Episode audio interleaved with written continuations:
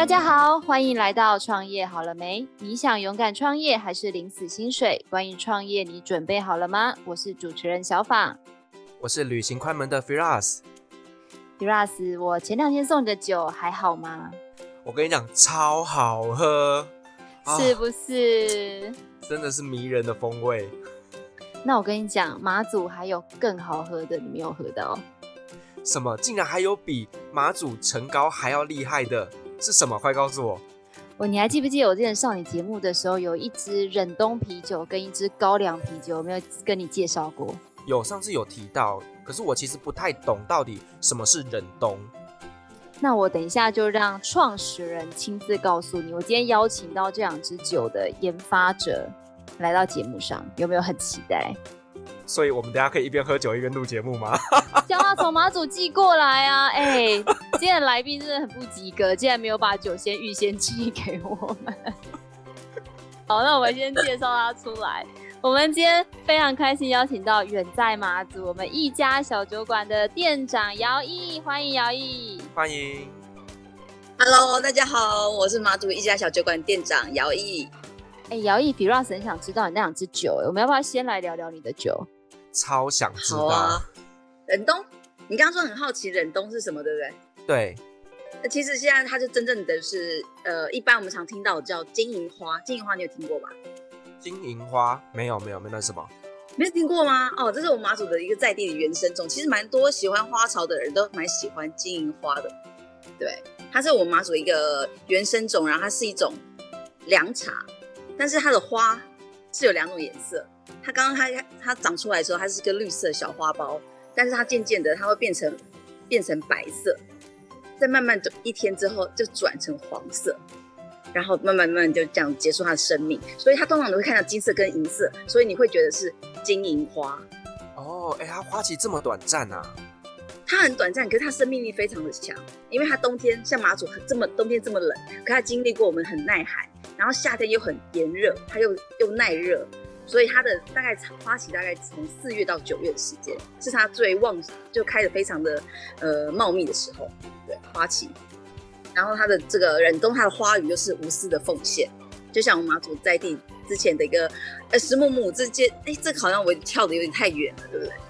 我像我出生那个年代其实有点久远啦，但是因为那时候马祖的医疗不是那么的发达，那时候我们没有医生护士，那时候只要有那个接生，应该算是。那个算是产，呃，助产士吗？助产士，对对对，那是助产士。可是那时候呢，那个母母是比利时人，从比利时来的一个母那个修女。那马祖那时候天主教，那医疗不发达，他就用这个来来马祖，就是可以帮助很多需要帮助的人。那那个时候呢，我就是由他接生的。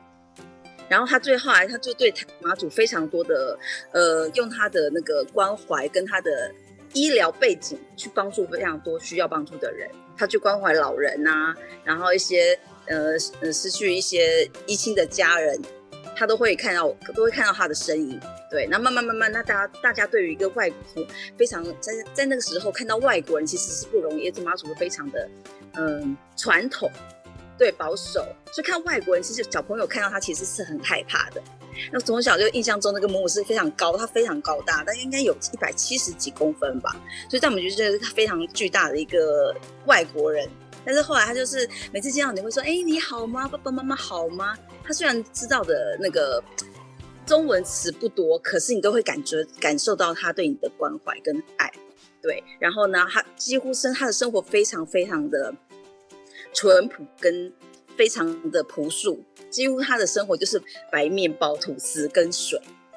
然后我记得小时候我还去过他的上面，他住的地方，他就是配白吐司，然后他冰箱里面都会有一瓶玻璃瓶装的白开水。那时候我看到他，从此以后我印象那个我的白开水，我的冰箱一定要有一个用玻璃瓶装的冰水，那是我觉得最好喝的。那种感动就是点点滴滴会累积下来。那因为他对我们大家无私的爱，是让征服了我们马祖每一个人。只要是我们每一个人讲到母那个母母，我们都会非常感动。对，然后就对大家这无私的奉献。那时候我就是因为看到那个忍冬金银花它的花语这个部分，然后结合上我就是由母母来接生的，所以我就用这个这一支酒来纪念它。然后他的这支酒啊，我人其实没有到非常爱喝啤酒，因为我的啤酒是比较苦一点的，就是那种像德国的黑啤酒啊，类似这种。但是姚毅那支酒就是呃有淡淡的花的清香，所以其实就是跟像在喝呃马祖的高粱一样，它是非常的顺口的，就是你可以一瓶接一瓶。台湾买得到吗？台湾目前就在东门站只有一间，它专卖台湾的在地的啤酒，精酿啤酒。对，这个家的学霸可以买得到。那主要都是还是我以，主要是以来马祖的游客必备的伴手礼，他们是会自己来我店里面买这样。好，我再去找找看。因为它是主要就是用台湾的那个中都农合的小麦，所以它的小麦它是比较呃本身蛋白质含量比较高，就有点类似白啤酒。然后说它有会有回甘的味道，会带一点点的那个柑橘跟蜜香。然后，因为它的金银花本身它是凉茶，但本身带一点苦涩味；啤酒花本身也是有点涩味，但是你喝进去之后带点微涩，但是后面会回甘，还不错的感受。Firas，你有没有觉 得马祖的好朋友都会找你做一件事，叫喝酒？真的耶！一定要啊！人家说喝酒才有朋友啊，这样我要多交一些妈祖的朋友。你在马祖就会天天都是最最帮忙，对不对？哎、欸，那易姐啊，想要问一下，就是除了这支啤酒之外，像我知道你去年终于开幕了你的小酒馆。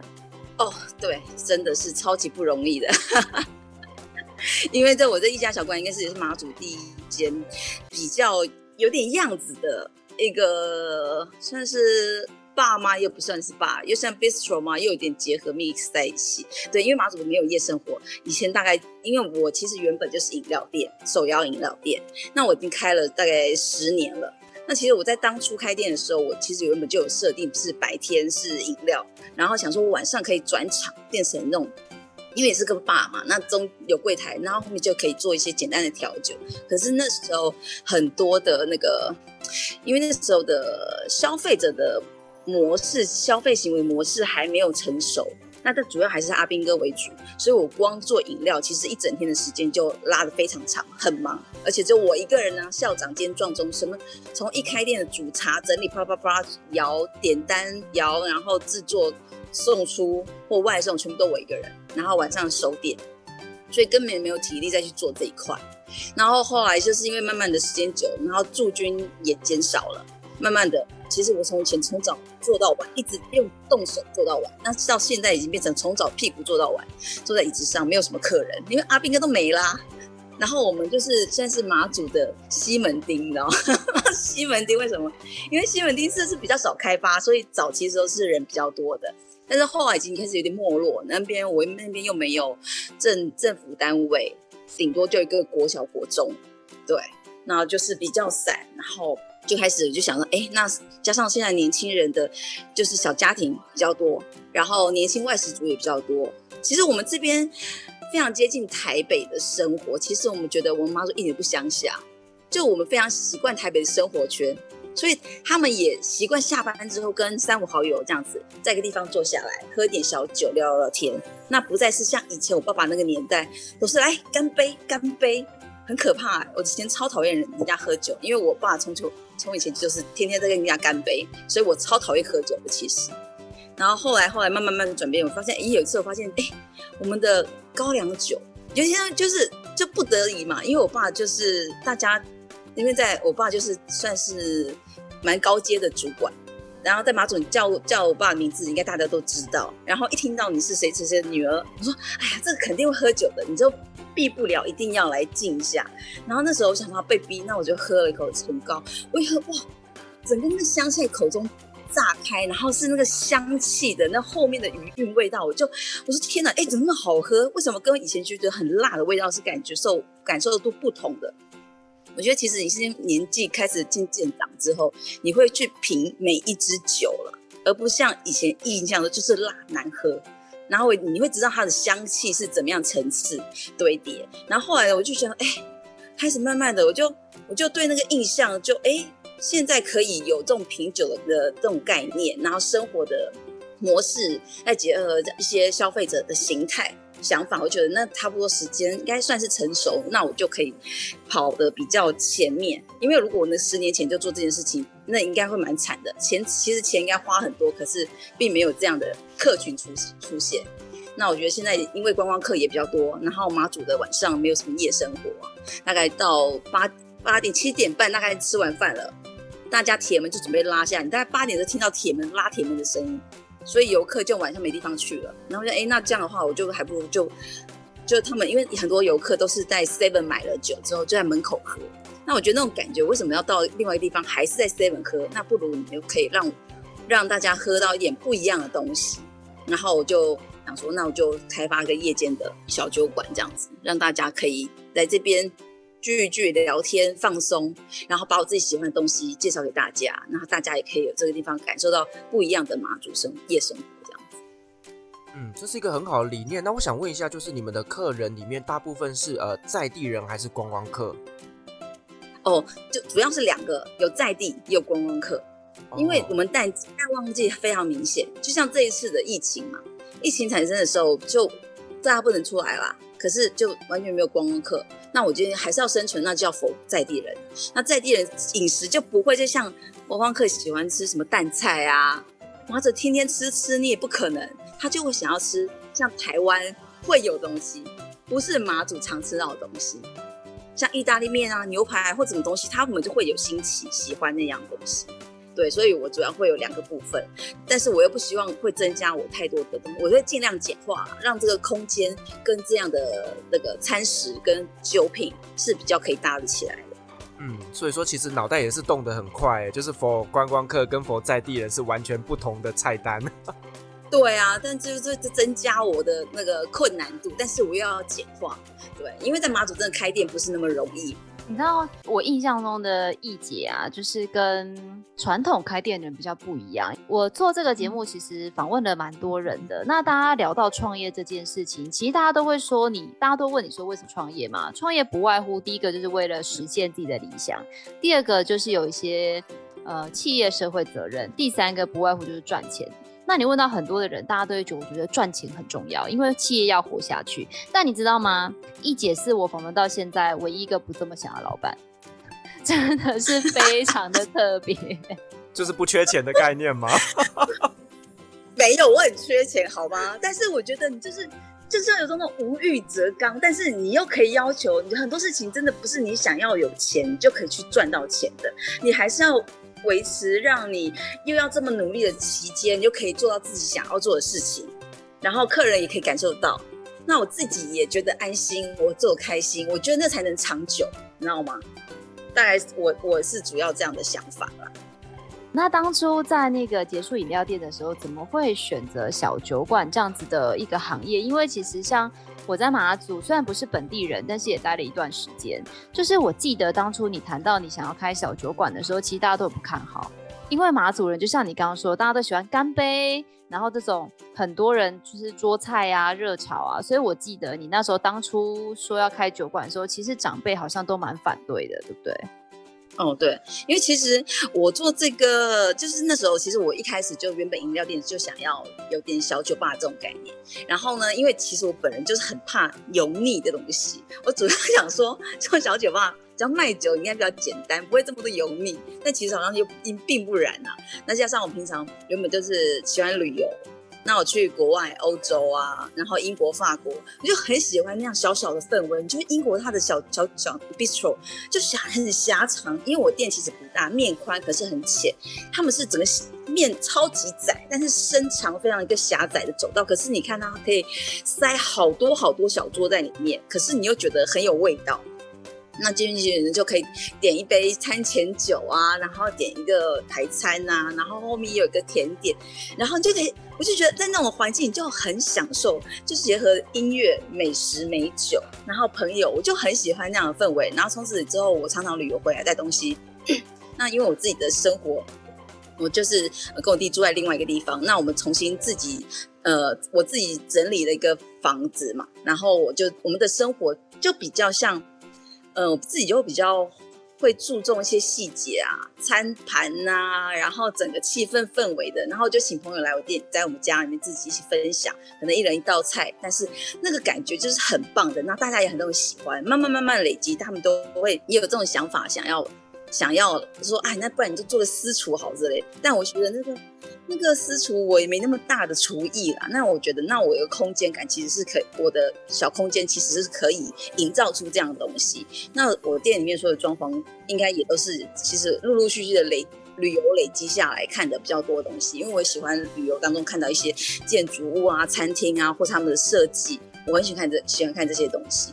然后慢慢累积回来这边，他们。那是因为马祖的长辈们，他们的想法都太太保守，然后又跟我的生活是完全不一样的。但是他们又不是我的客群，如果我要做他们客群，不肯做这样东西，那所以我不是很很在乎他们的想法。而且我这人就是，其实我都做我自己的事情，我不会想要你，你就算决否定我，那不关我的事，我还是要做我自己想做的事情，这是我人生。对，然后我就，但是我发现每次这样做的时候，其实。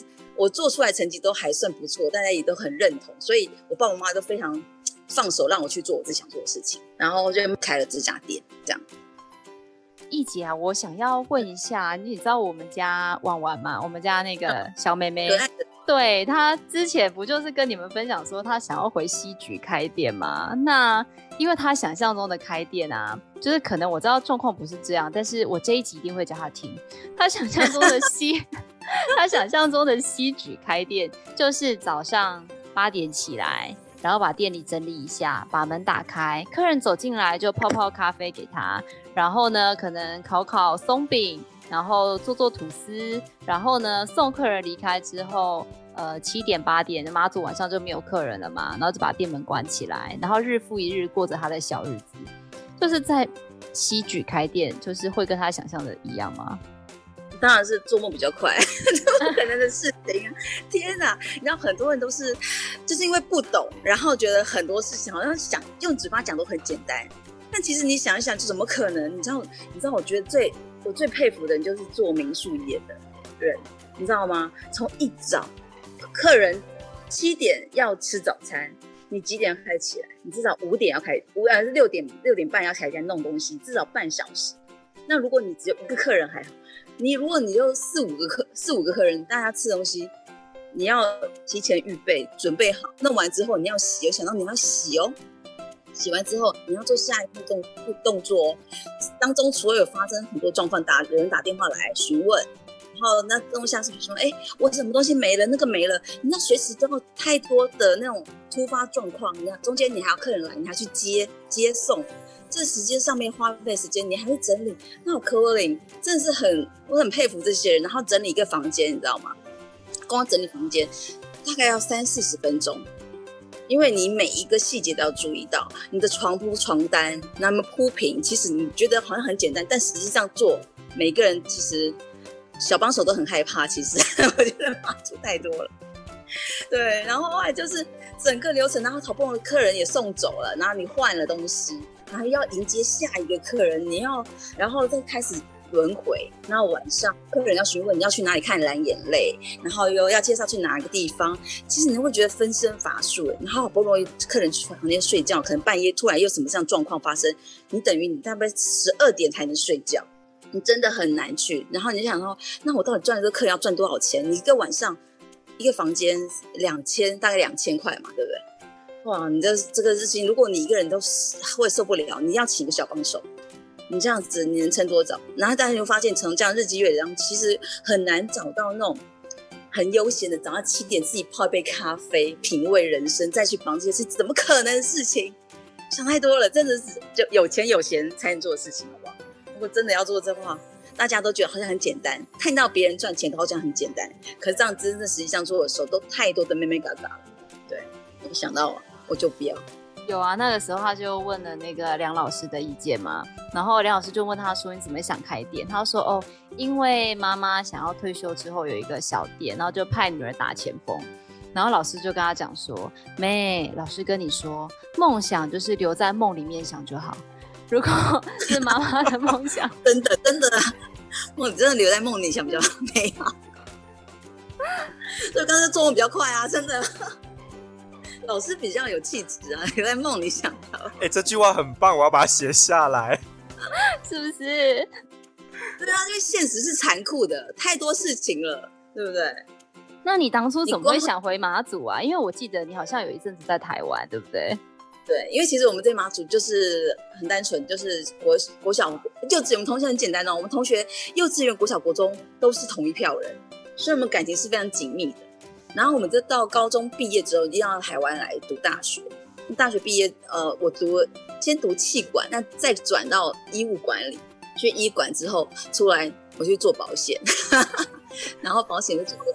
保险大概做了七年，但我觉得像在当中我学到很多东西，对，很多是学校学到的东西，像财务管理啊，然后对自己的呃资产风资产评估啊，然后风险承担那些东西，我就觉得那是很多真的在学校跟就算你在家里你也学不到事情，我觉得很好，对，然后慢慢就是那个那个契机大概就是差不多七年多，工作七年多就觉得，因为我不是那种为钱而努力非常。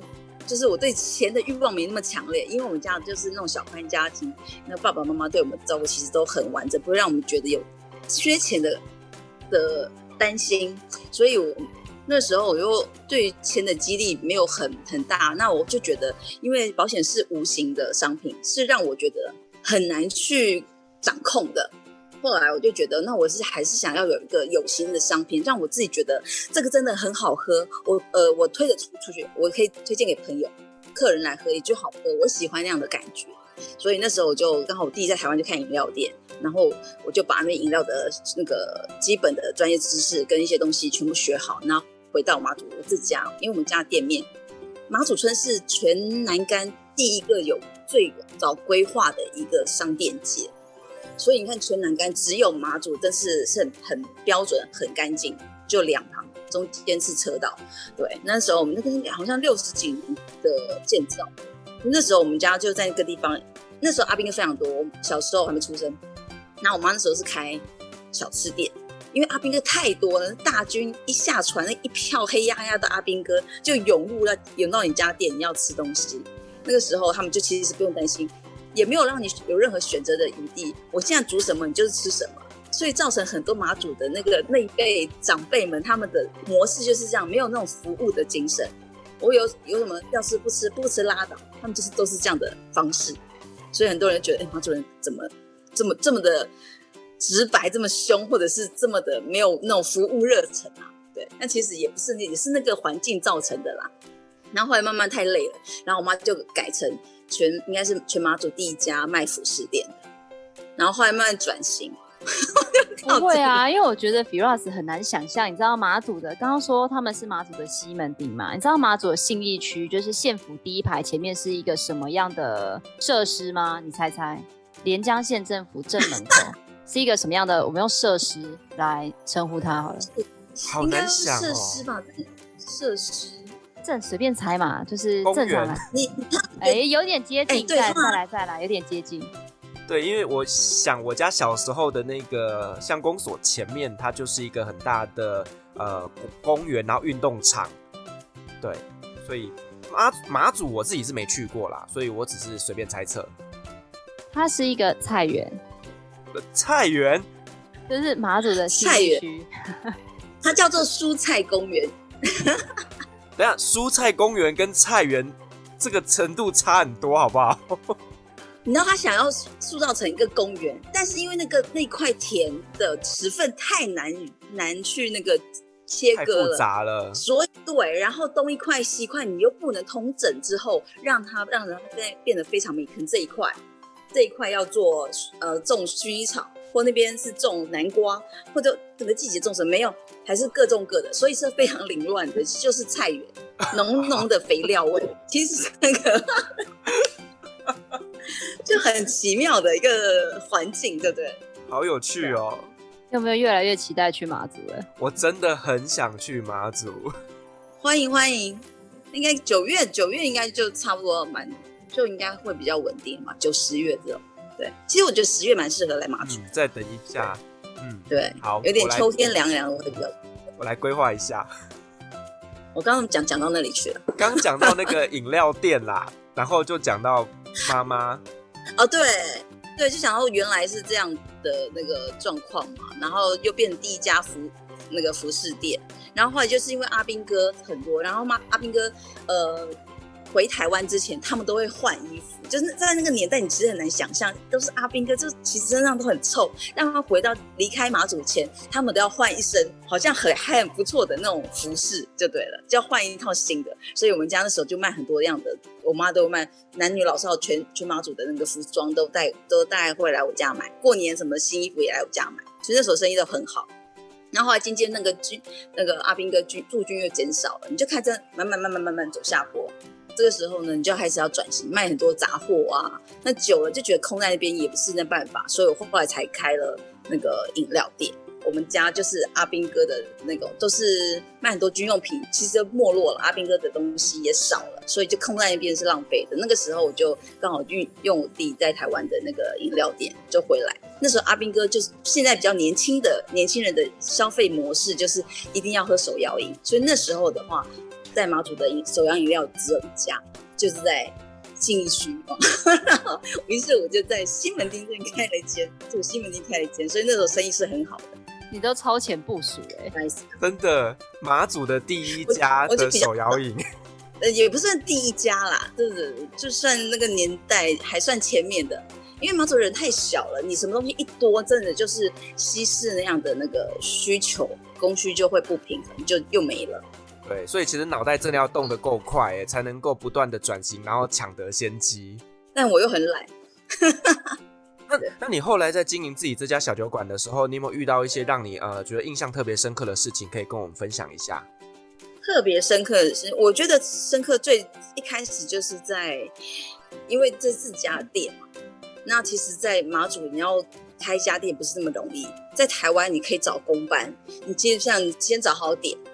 你就找你的设计师工班，通通进来。你其实不担心，一个月之间应该全部可以搞定所有事情。但马祖没有，因为我们这边的交通不方便，你所有的器材跟物资通要从台湾运过去。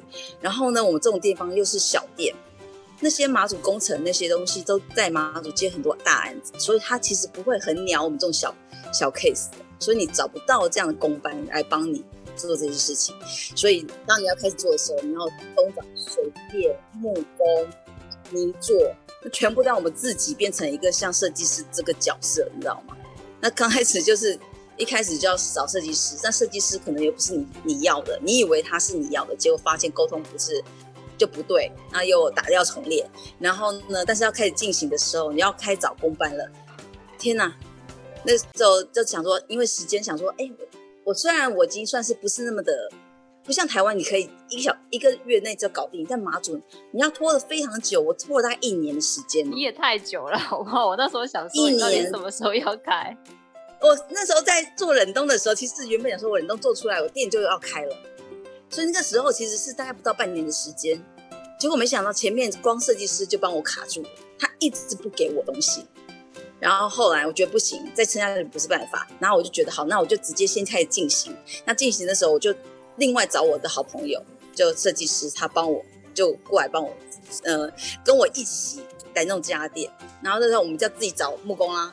然后先找水泥做，泥做做一个状况的架构之后，要开始要铺那些水电，结果没想到那时候因为时间的赶来不及，我原本要找一个还蛮好的一个水电，但是因为时间快要过年卡住了，所以就没办法他来帮我做。于是别人有一个就是刚好遇到一个人介绍，就就介绍一个很烂的水电，然后帮我做的乱七八糟，就我就打掉重练，因为那是呃，因为他是他连那个安全的那个。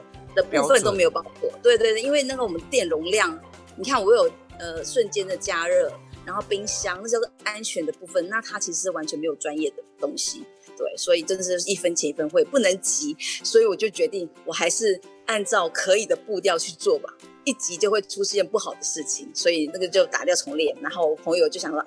直接他看我也很可怜，就来救了我一把，就把我的水电东西全部打掉重练，开始做成我原本也想要的东西。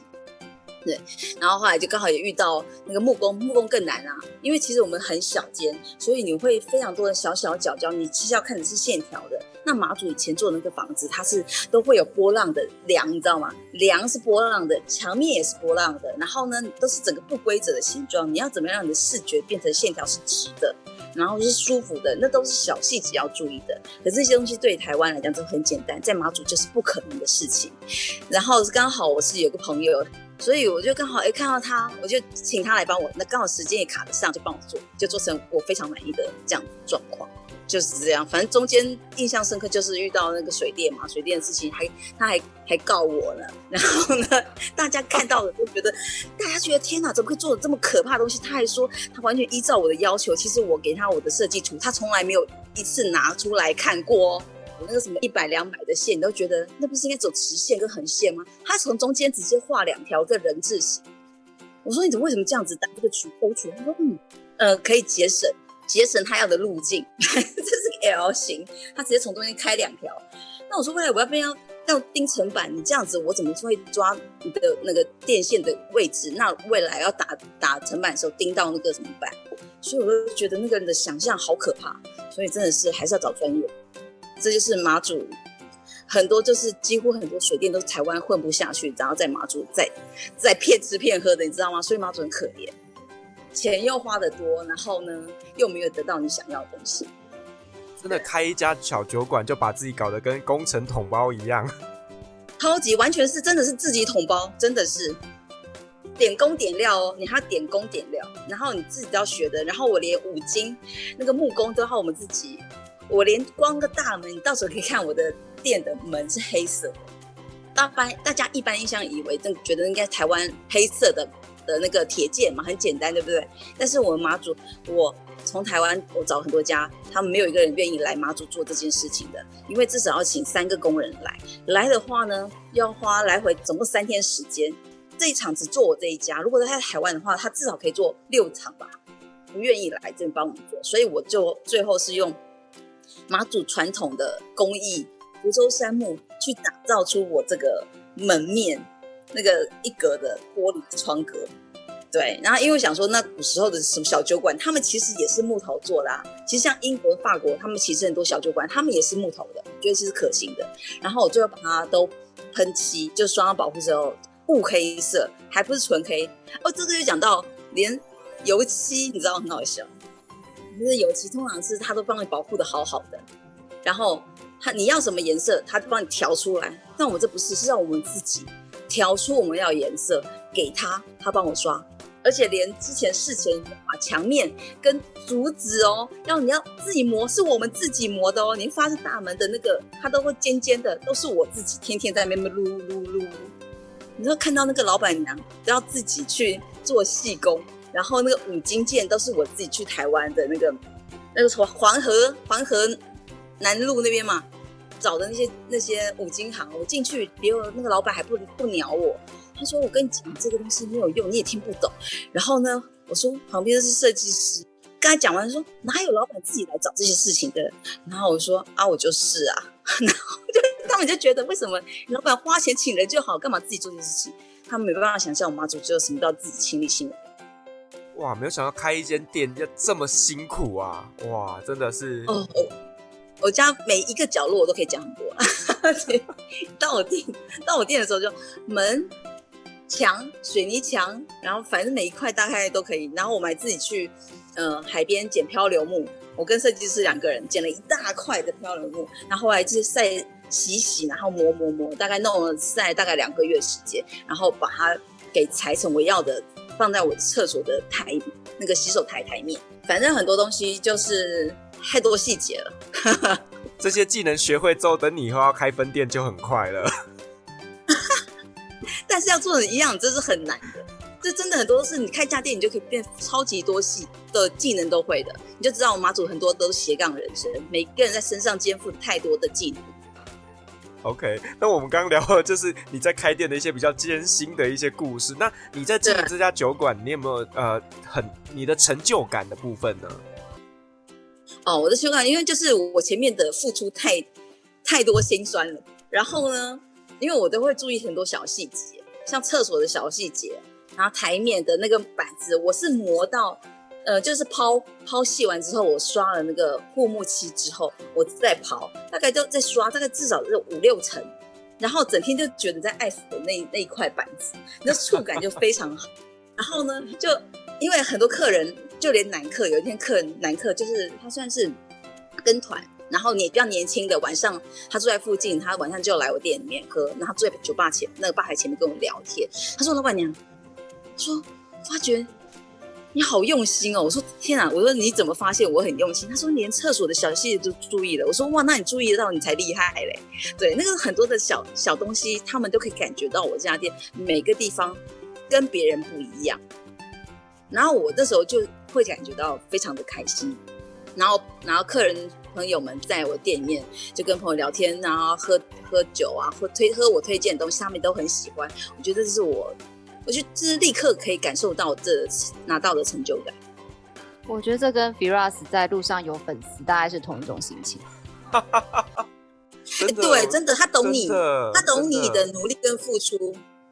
对，就是你，你在世界上某一个角落里面，有人在听着你的节目，那喜欢你的分享的内容，那个真的是很大的一个成就感。对，这是对于我的部分，所以对你的东西，我现在完全能够了解了。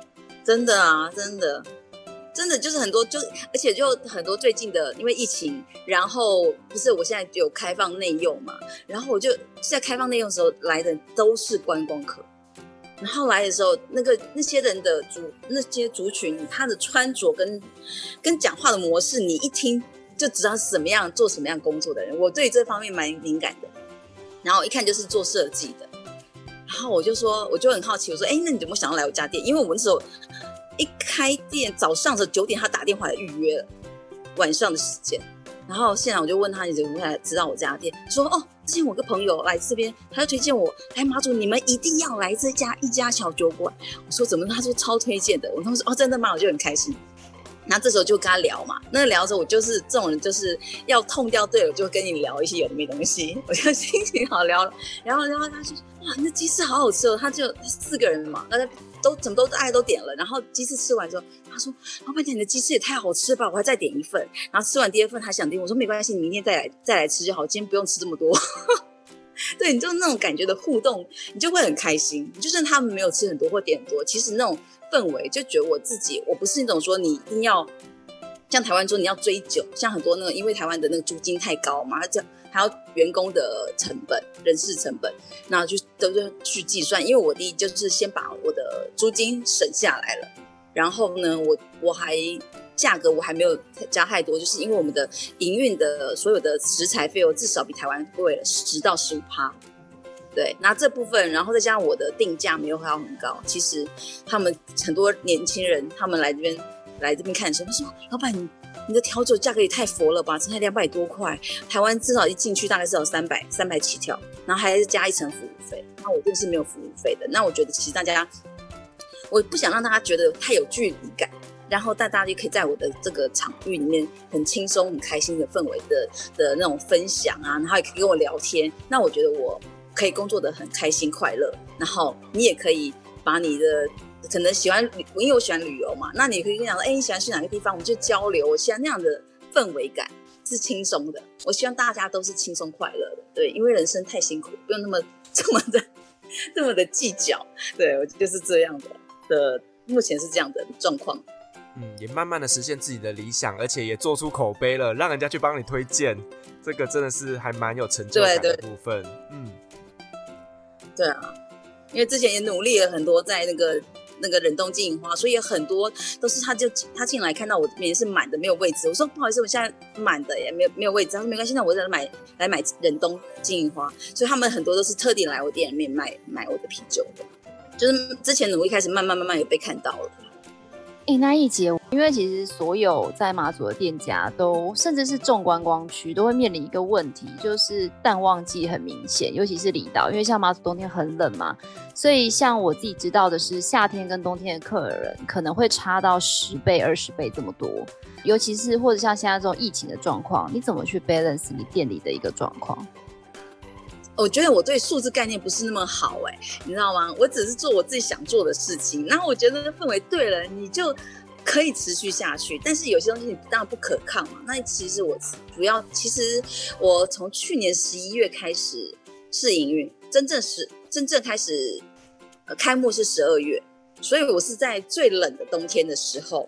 其实一般人家不是讲说，在夏季开店会比较好，那个时候，但是我觉得那个时候其实是假象，因为你一开始会有蜜月期，对，大家都会来支持啊，亲朋好友支持，然后我觉得那在后面突然就变成突然那么高，变成那么荡，那个你去更难去，我觉得在刚开始的时候你还是要有点自信心啊，不要害突然崩盘，那种感觉不是很好。那我觉得那我在最差的时候，最没有人的时候。如果我可以度过这样的话，其实后面好的话，我前面也可以让我的运作上上了轨道，后面再再更生意更好，我就可以有预备做很多很多事情的心理。我觉得心理建设先觉得我这样是 OK 的，然后喜欢这氛围的人大概就是那个族群，因为我店面的这个装潢跟那个氛围就是这样的人，他会自动会进来，那他会嫌你贵的，像一瓶觉得哎，你这一瓶酒竟卖两百块，谁会喝啊？但是。现在我不用讲，他们都会自自己来，然后这样的人，他懂你的成分跟你要给大家的是什么样东西的人，他自己就会进来。所以我待会店里你不会有醉客，那我这个店是不接第二拖的客人的，我就不喜欢那些已经喝过酒有酒意的人来我店里面，因为他会影响到我的心情，也会影响到其他客人的一些状况。这就是我的坚持，我不让有有酒意跟续拖的客人来我店里面。也经过原本其实那时候虽然是疫情，可是。马祖还是领导嘛，很那时候还没那么严重的时候，还是游客来，所以你都是都是有一些质感的散客来我店里面，然后朋友介绍都是那样素质的人来我店里面，所以其实是 OK 的。然后是出到了前面从四月开始那个疫情爆发之后，你就会感受到，因为一直以来我的店大概都是在地客人也蛮多的，然后游客也会塞满满，那就是到疫情一响的时候是最严重明显，就是没有任何客人了。那那个时候刚开始，一开始其实还还是可以营业，那时候我就提早先自主自主停业嘛，然后我想说荡下来，等了一个月，但是觉得还是这样撑下去两三个月不是办法，所以我就想说，那我还是要做点什么，因为我请了一个员工，那我要怎么样支撑他的薪水？那我想我自己可以没有没关系，但是我觉得还还是要让人家有有有一些薪资，然后想办法，那我想说，那我就这个时候只能以在地的客人马主人。的想法去做，那我就想说，平常我喜欢早餐，我自己就喜欢吃那种比较三明治啊，就是这样健康的食品，就是吐司一片，然后中间很多生菜，蛋白质含量高，那就是平常简单。那朋友也很喜欢我这样的东西，那我就把整个堆叠在一起。在我们在台湾其实是很容易见到的事情，但是在马祖没有这样的商品，你顶多在 Seven 吃看到那些东西，那你要怎么样把它呈现出来，让客人愿意花钱外带？那我就就我就在这块用心做完之后，就教我的员工怎么样做我要东西。我前面都要想很多，我要想我的包装，什么那个备材，什么东西全部要先预先定好，跟他讲。对，然后我们再一起去一起去把它东西成做出成品。我既要当研发角色，老板，然后呢又要拍照、摄影，然后美编。然后摆盘，什么都要自己拿，它 po 文，你要想文案，很累，你知道吗？我就觉得很辛苦，但是至少那时候做出来，马祖的业者都超强的，就是你全部都要自己，全部要自己来啊，对不对？那就没办法，所以还不错，至少反应也蛮好的。那我自己就要推，因为我是很懒的人，你要写文案，po 一篇文，我都要绞尽脑汁，因为文文笔不好，你要想那东西。那要吸引人家，突然出来之后，哦，还蛮好。然后后来那个议员也会会支持，因为他觉得他有看到你真的是努力，然后他也同时做一件事情，帮助你，也可以帮助别人，这件事何乐不为？那我觉得那是蛮好的的形式模式啦，就更好的样子。但是因为马主人的那个喜新厌旧程度非常之高。所以你是没办法拉长时段的，所以刚好在这一个月一周播的时候，就开始快快快快，就就快快快等接近零了。然后这个时候你要担心，然后这个时候又开始疫情就缓解了，那可以内用了。那我现在又要开始要想说，那我怎么样让这些东西又可以结合在我的未来店里面餐点可以使用的状态？对啊，目前就是这样，就发现这些这礼拜两个礼拜，哎，上个礼拜开始。来的真的是台湾游客，因为他们没地方可以去，坐下来吃东西。然后来这边到店里面，也都是点那样轻食，就年轻女的就是喜欢，然后大家一 share，然后喜欢这个氛围，然后聊聊天都很开心。目前是这样子，所以我是最近压力很大，睡眠不足就这样。我不知道 Firas 知不知道，就是其实我在做产业辅导很多年，那其实常常都会被人家质疑说：“你这样有创新吗？”因为我们最近不就一直被问：“你这样有创新吗？你创新在哪里？没有看到有什么新意啊？”但是因为像我以我个人来说，我觉得什么叫创新，什么叫新的点子，其实在这个地方没有看过就叫新的。就像比如说 Firas，你常常去土耳其，其实土耳其很多人家说什么叫旅行？旅行就是在你。活腻的日子里，跑到别人活腻的日子里，然后这件事就变得很有趣。